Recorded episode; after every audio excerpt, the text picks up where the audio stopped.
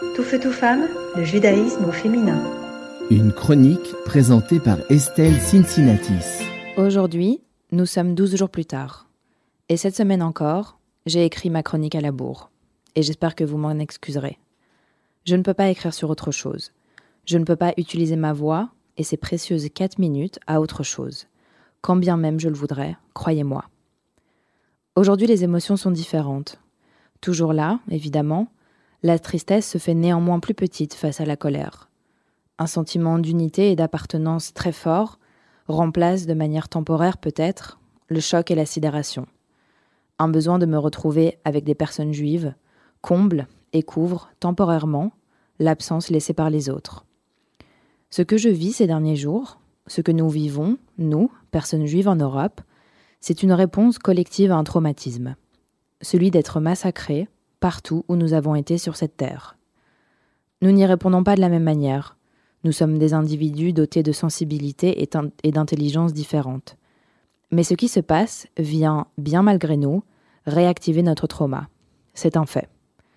Nous ressentons le besoin presque vital de nous retrouver entre personnes juives, de prendre des nouvelles de gens qu'on ne fréquentait plus, de se prendre dans les bras, sans rien dire, de prendre soin de nous par et pour nous-mêmes.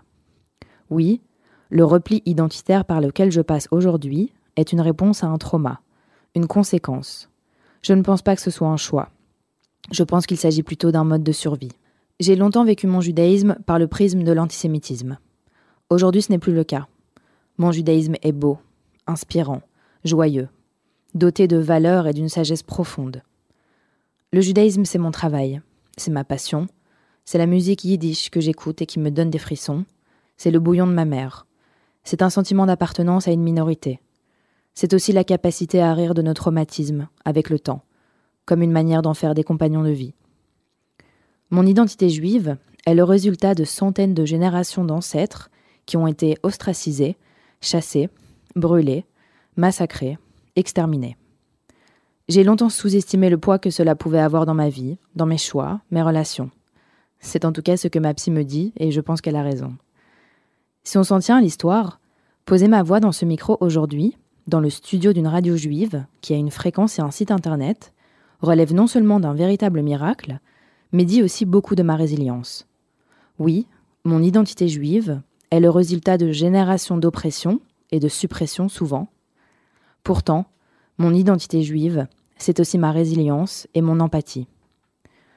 Dans ma dernière chronique, je vous partageais mon envie de croire que l'amour dépasse tout ce qui se passe dans ce monde. Et pourtant, je ne pense pas être une romantique idéaliste. Parce que je sais qui je suis aujourd'hui, je peux me mettre à la place de quelqu'un d'autre, de quelqu'un qui souffre. Mon empathie envers mon prochain ne m'enlève rien, au contraire, elle me remplit d'humanité. Alors si ce repli identitaire est une réponse incontrôlée et collective face à un trauma, que je la comprends et que je la vis, je crois néanmoins qu'elle n'est pas la solution et qu'elle ne le sera jamais. Il faudra du temps, sûrement, mais à terme, il nous faudra trouver à nouveau une autre solution.